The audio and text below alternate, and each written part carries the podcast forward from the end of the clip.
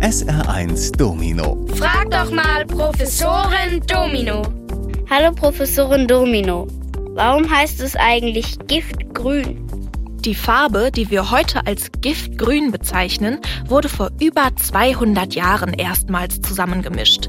Das Besondere an diesem Farbton, er war hell, leuchtend und im Gegensatz zu anderen verblasste er nicht.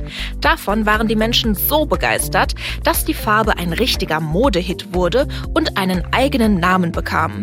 Schweinfurter Grün. Der Name kam daher, weil die Farbe zum ersten Mal in Schweinfurt in einer Fabrik in großen Mengen hergestellt wurde. Und dieses Schweinfurter Grün war besonders als Tapetenfarbe beliebt. In fast jedem Haus gab es bald mindestens ein Zimmer, das leuchtend grüne Wände hatte.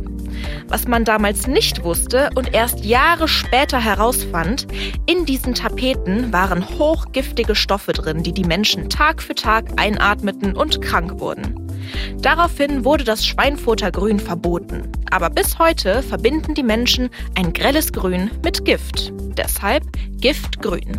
SR1 Domino. Hallo Professorin Domino. Was ist eigentlich der Unterschied zwischen Saft und Nektar? Nektar klingt irgendwie besser. Klingt so, ist es aber nicht. Schauen wir uns zuerst einmal an, was Saft eigentlich ist. Es ist das, was wir als Flüssigkeit aus den Früchten rauspressen. Das kennst du von Orangen oder Zitronen. Daraus kann man jetzt zwei Dinge machen. Entweder man erhitzt den Saft, um Keime abzutöten, und verkauft ihn abgekühlt und verpackt als Direktsaft. Oder man entzieht dem Saft Wasser, sodass ein Fruchtsaftkonzentrat entsteht. Das hat dann weniger Gewicht, was dann besser für den Transport ist. Pur kann man dieses Konzentrat nicht trinken. Deswegen fügt man wieder genau dieselbe Menge an Wasser zu, die man vorher entzogen hat. Jetzt hat man wieder Saft.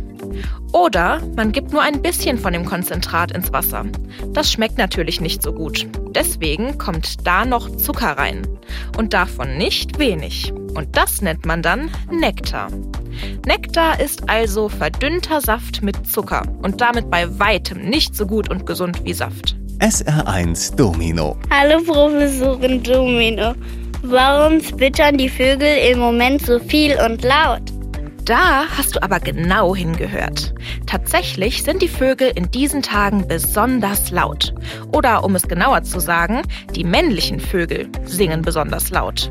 Denn wir befinden uns gerade mitten in der Paarungszeit. Die Männchen wollen also ein Weibchen finden und mit ihrem Gesang anlocken. Gleichzeitig verteidigen sie mit dem lauten Zwitschern ihr Revier gegen ihre männlichen Konkurrenten. Ist der Nachwuchs erst einmal geschlüpft, hören die Männchen aber noch lange nicht mit dem Zwitschern auf. Jetzt singen sie ihren Vogelkindern jeden Tag was vor, damit die Kleinen den Gesang ihrer Vogelart lernen und ihn bald nachsingen können. Was sich für uns nach purer Lebensfreude anhört, ist für die Vögel allerdings harte Arbeit. Das Zwitschern ist so anstrengend, dass es die Tiere sehr erschöpft und sie es nicht lange durchhalten. Dann sind sie still und gehen auf Futtersuche oder putzen ihr Gefieder. SR1 Professorin Domino.